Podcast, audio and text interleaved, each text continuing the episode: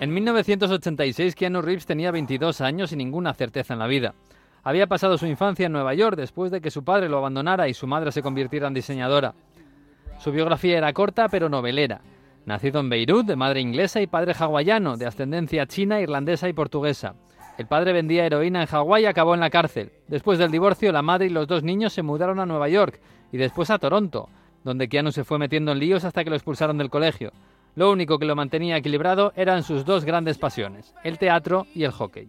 Y del teatro no se podía vivir, así que la primera vocación del joven Keanu Reeves fue convertirse en jugador profesional de hockey. Era bueno, jugaba de portero en la escuela de la Salle, una de las mejores de Canadá en el hockey hielo.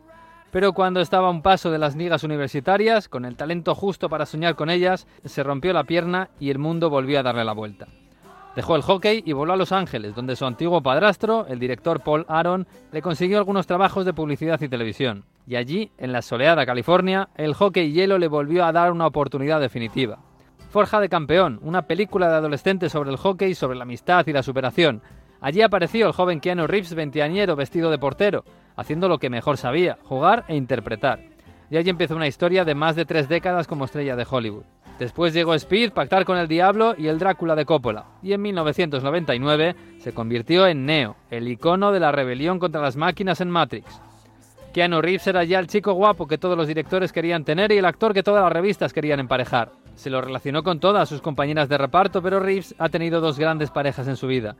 Jennifer Syme, con quien tuvo una niña que nació muerta, y Alexandra Grant, la artista con quien vive hoy y que a menudo es señalada de vieja porque solo tiene 8 años menos que él y además no se tiñe las canas. Ella es parte de la imagen de él en los últimos años, un hombre ecléptico, oscuro, a menudo melancólico, un actor que sigue haciendo de hombre guapo y también duro en la última película de John Wick, un tipo que escribe cómics de superhéroes con cierto éxito, que mantiene una banda de grunge con la que da conciertos y giras desde los años 90, un hombre maduro y motero, que fundó una compañía de motos personalizadas, un hombre de 58 años que empezó su vida adulta jugando al hockey hielo.